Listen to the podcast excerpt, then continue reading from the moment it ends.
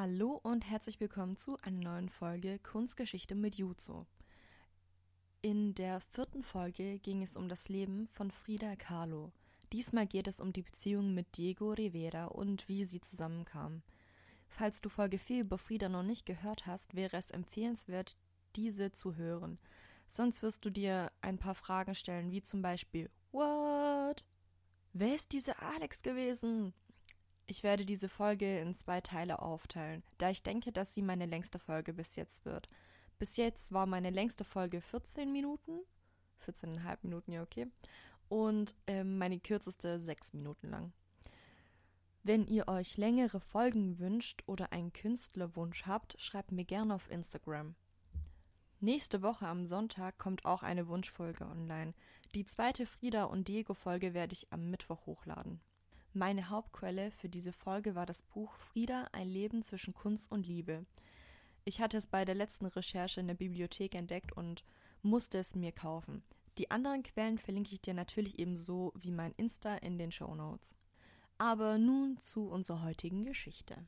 Diego holt sich einen Kaffee und setzt sich zu mir an den Frühstückstisch. Er hat großen Appetit nach unserer gestrigen Nacht. Ich zünde eine Zigarette an und puste den Rauch in seine Richtung. Durch den Rauch schaue ich in sein Gesicht. Hätte mir damals jemand gesagt, dass ich diesen Mann einmal heiraten werde, bei Gott, ich hätte ihm nicht geglaubt. Diego nimmt seine Huevos und isst sie genüsslich. Ich denke, er weiß gar nicht, dass ich ihn damals beim Sex beobachtet hatte. Damals, als er noch mein Dozent war. Oh, ich habe dir diese Geschichte gar nicht erzählt. Es war die Zeit vor Alex und meinem Unfall. Damals, zu der Zeit, als ich regelmäßig die Schule schwänzte und mit meiner Freundin James über ihn philosophierte. Übrigens hieß sie nicht wirklich James. Eigentlich wollte sie lieber ein Mann sein. Naja, jedenfalls hatte ich mich in Diego verguckt. Er war 36 und ich seine Schülerin. Die anderen konnten damals nicht verstehen, wieso ich auf ihn stand. Er war mit 36 schon hässlich und dick. Sie nannten ihn heimlich Schweinchen. Ihre Gesichtsausdrücke waren schockiert, als ich ihnen sagte, dass ich davon träume, ein Kind von ihm zu haben. Diego ahnte damals nicht, dass ich in ihn verliebt war. Ich fing an, ihn zu stalken. Ich schaute ihm heimlich beim Malen zu. Ich sah, wie er seine Frau betrug mit seinen Modellen. Nachdem er sie porträtierte, schlief er mit ihnen, mit jeder. Ich schaute ihm auch dabei zu, wie er es mit seiner Frau tat. Wie konnte ein Mann wie er so viele Frauen abbekommen? Es liegt sicherlich daran, dass er einer der berühmtesten Maler Mexikos ist. Er gehört zu den Moralistas. Hier eine kurze Definition, falls du dir darunter nichts vorstellen kannst. Der Begriff Muralismo ist eine Bewegung und Kunstform, die in den 1920er Jahren nach der mexikanischen Revolution entstand. Die spanische Bezeichnung Murales bezeichnet Wandmalerei im öffentlichen Raum. Die Werke spiegeln nationale, sozialkritische und historische Inhalte wider. Hauptwerkzeug ist der Pinsel. Es werden aber auch andere Techniken wie zum Beispiel Sprühpistolen genutzt. Die meisten Murales sind jedoch in Fresco-Technik gemalt. Nur einmal, da bin ich ihm aufgefallen. Ich hatte meine Schuluniform an. Er war gerade dabei, seine Frau Loop zu porträtieren.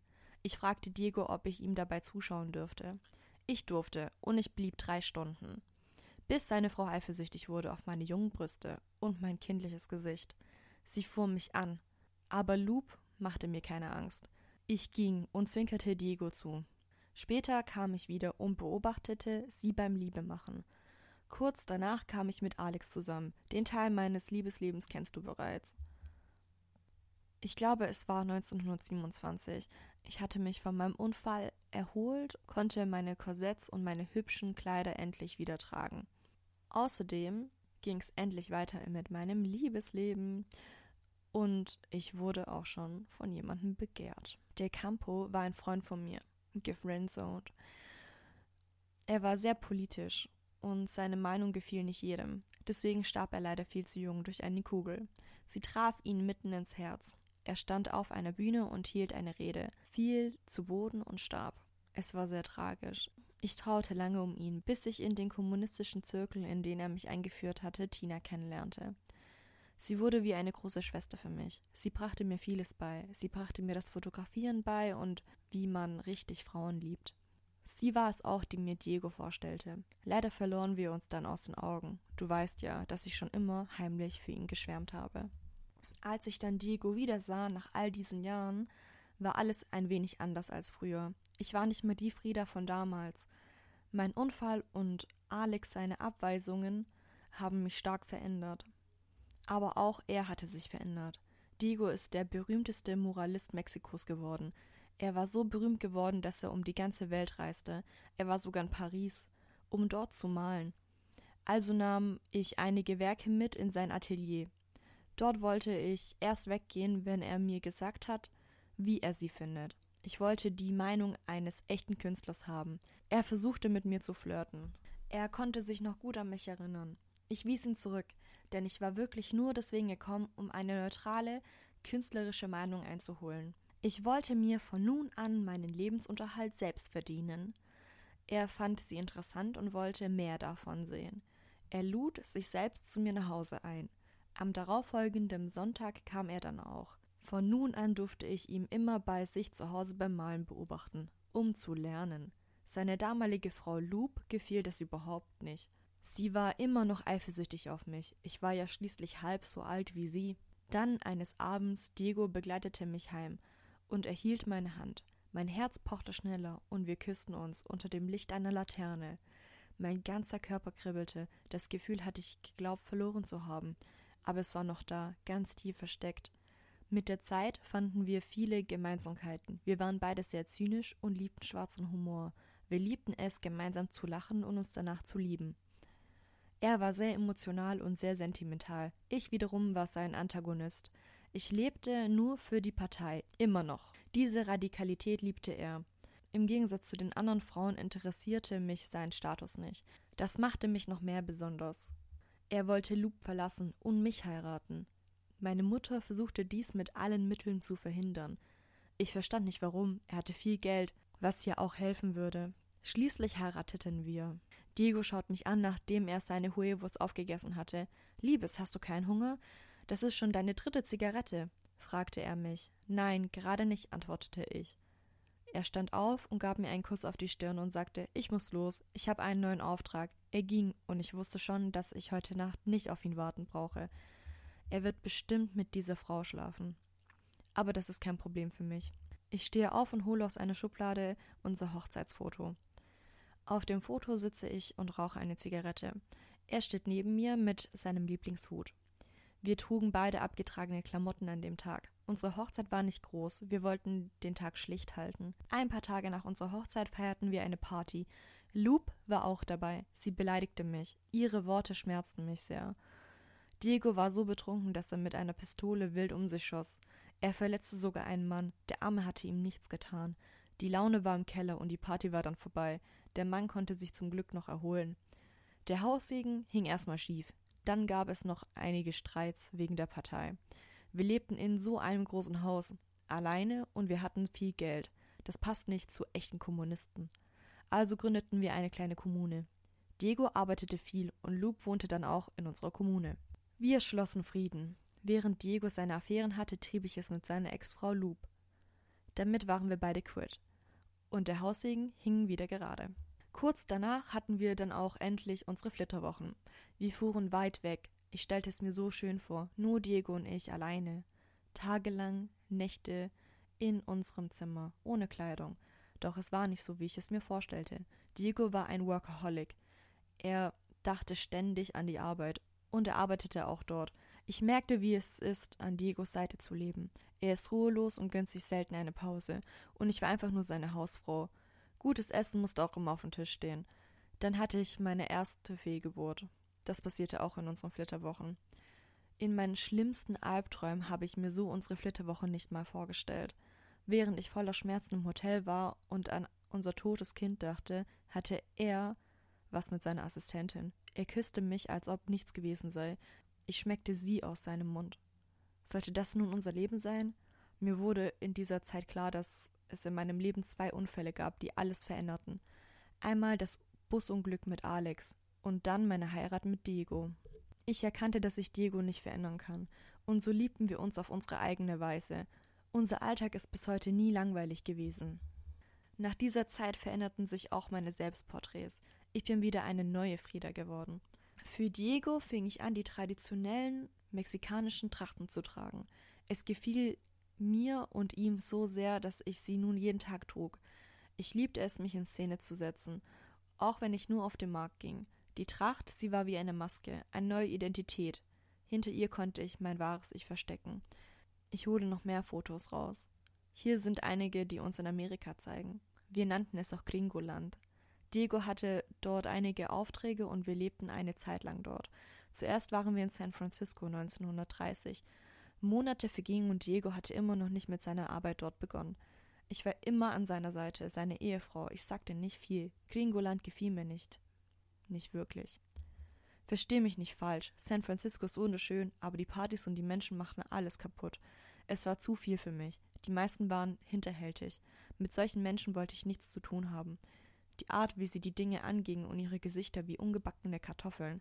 Diego hingegen gefiel es dort sehr. Er konnte sich gar nicht mehr vorstellen, zurück nach Hause zu kehren. Gringoland war nun Diegos Lieblingsland. Er verpasste keine einzige Vernissage und auch keine einzige Party. Die Frauen dort, sie gefielen ihm auch sehr. Sie waren anders als die mexikanischen Frauen. Sie waren sportlich und anspruchsvoll. Er ließ auch von ihnen keine einzige aus. Ich schaffte es in diesem Meer aus Scheußlichkeit, mich über Wasser zu halten. Ich konnte nichts gegen diese Schlampen tun. Sie waren viel hübscher als ich und ohne Skrupel. Ich schlug sie dann mit meiner Intelligenz und meinem Humor. So schaffte ich es, dass Diego bei mir blieb, trotz der vielen willigen Frauen. Er blieb zwar bei mir, aber er war dennoch jede Nacht bei einer anderen Frau. Ich wollte nicht tatenlos die Zeit totsitzen, bis er wieder kam. Ich malte wieder intensiv und zog alleine los. Ich redete dort mit niemanden so richtig, weil ich mich schämte. Diese Gringo-Sprache konnte ich nicht richtig sprechen und ich war die unbedeutende Gattin von Diego. In den Augen der anderen war ich eine herausgeputzte Mexikanerin an der Seite meines Mannes, nichts weiter. So malte ich still und heimlich meine Bilder. Rückblickend war diese Zeit wertvoll für mich. Ich verbesserte meine Techniken und ich lernte einen Doktor kennen. Dr. Leo Eloser. Ich hatte ihn konsultiert, weil mein rechter Fuß und mein rechtes Bein mir wieder Probleme machten. Er wurde nicht nur mein Arzt, sondern auch ein wahrer Freund und mein Liebhaber. Als Dankeschön malte ich ihm, bevor wir abreisten, ein Porträt von ihm. Dadurch bekam ich noch mehr Aufträge und ich malte noch andere. Es war zwar wenig Geld, doch es machte mir richtig Spaß. Als wir dann genug Geld in Gringoland verdienten, bauten wir dieses Doppelhaus. Ich merkte schnell, dass Diego nicht mehr glücklich war, seitdem wir wieder zu Hause waren. Hier war es langweilig, es gab keine außergewöhnlichen Partys und keine großen Wolkenkratzer. Mexiko kam nicht mehr in Gringoland ran. Es war nun der letzte Dreck für ihn. So kam es dazu, dass wir hin und her reisten, USA, Mexiko, Mexiko, USA. Dann landeten wir eines Tages auch in New York. Es gefiel mir zwar dort nicht wirklich, aber ich bekam meine erste eigene Ausstellung. Die Kritiker lobten mich und ich war eine Sensation. Ich fiel auf, denn ich war ganz anders als die Frauen in Gringoland. Langsam fühlte ich mich wohl. Ich hatte jetzt sogar eine beste Freundin dort. Das Leben wurde leichter in den USA. Ich brauchte mich nicht mehr schämen. Ein wenig später waren wir dann in Detroit und ich bekam einen Schock. Diego bekam mal wieder einen großen Auftrag, also nichts Besonderes, und als wir dann in unser Hotel ankamen, stand dort auf einem Schild Zutritt für Juden verboten. Dieser Hurensohn Hitler. Ich wurde so sauer, wie ich es in meinem ganzen Leben noch nicht war. Hitler war, wie es scheint, überall, und Diego und ich hatten jüdische Wurzeln. Ich wollte das Hotel sofort verlassen, aber sie überredeten mich zu bleiben. Nun fing ich an, meinen Namen anders zu schreiben. Aus Frieda wurde Frieda ohne IE. Es tat mir so leid, mein Vater würde sich im Grab umdrehen, aber der Name war zu deutsch. Das war schließlich eine gefährliche Zeit. Somit konnten wir uns die Nazis vom Hals halten. New York hatte mich verändert und so ging ich auch auf Partys. Ich schockierte die Gringos und hatte meinen Spaß. Meine beste Freundin war auch da. Sie brachte mir das Autofahren bei. Doch all das schützte mich nicht vor den Liebschaften von Diego und vor noch mehr Fehlgeburten. Nach meiner zweiten Fehlgeburt war nichts mehr, wie es einmal war. In mir war alles pechschwarz und Diego flüchtete sich in noch mehr Affären. Ich beschloss, ohne Diego zurück nach Hause zu gehen. Meine beste Freundin begleitete mich. Meine Mutter starb, als ich bei ihr ankam, in meinen Armen, und ich malte mein wichtigstes Werk. Meine eigene Geburt. Danach fing ich an, Diego schrecklich zu vermissen, und so flog ich wieder zurück nach Detroit. Doch Diego hatte sich in der Zeit verändert. Er war abgemagert und kurz vor einem Burnout. Er konnte meine Anwesenheit nicht ertragen. Ich litt durch seine Zurückweisung noch mehr. Er war alles für mich gewesen, und ich war jetzt nichts mehr für ihn. Es schien, als ob seine Liebe für mich erloschen war. Gringoland machte mich wieder krank. Ich stritt mit Diego und er vögelte weiter. Mein Bein schmerzte wieder. Alles, was ich hatte, war die Malerei. Wir kehrten zurück in das Doppelhaus in Mexiko, und es wurde nicht besser. Die Spitze des Eisberges war, als Diego meine Schwester vögelte. Meine Schwester, für die ich mein Leben lang alles getan hätte. Für die ich meine Eltern belog. Meine Schwester, mein Herzensmensch. Er machte mir Vorwürfe, sagte, ich sei schuld, dass er seinen Penis in ihre Vagina gestoßen hat. Ich war diejenige, wo immer zurückkehren wollte. Es war wie ein Dolchstoß durch mein Herz. Nicht mal meine Abtreibung war so schlimm wie dieser Anblick. Ich konnte ihm nicht mehr verzeihen. Wenn er könnte, hätte er jede Frau auf dieser verdammten Welt gefickt. Sex war wie Essen für ihn, etwas, was er mit anderen Menschen teilt. Ich verließ ihn. Ich schnitt meine Haare zu einer Kurzhaarfrisur und war nun eine eigenständige Frau. Ich lebte autonom, und doch trafen wir uns hin und wieder. Ich konnte ihm nie richtig verzeihen. Ich begab mich in neue Abenteuer. Ich war jetzt eine starke, mutige Frau, die sich nicht mehr im Schatten ihres Mannes verstecken muss. Ich verwaltete auch unser bzw. Diegos Geld, denn das Haus gehörte noch uns beiden, und er bestand darauf, dass ich dort bleibe. Ich trank zum ersten Mal in meinem Leben Alkohol und wir stritten uns noch mehr. Ich ließ meine lesbische Seite erblühen und redete offen über Masturbation, was ein Tabuthema war. Meine lesbischen Erfahrungen endeten, als ich Leon kennenlernte. Aber von ihm werde ich dir nächstes Mal erzählen.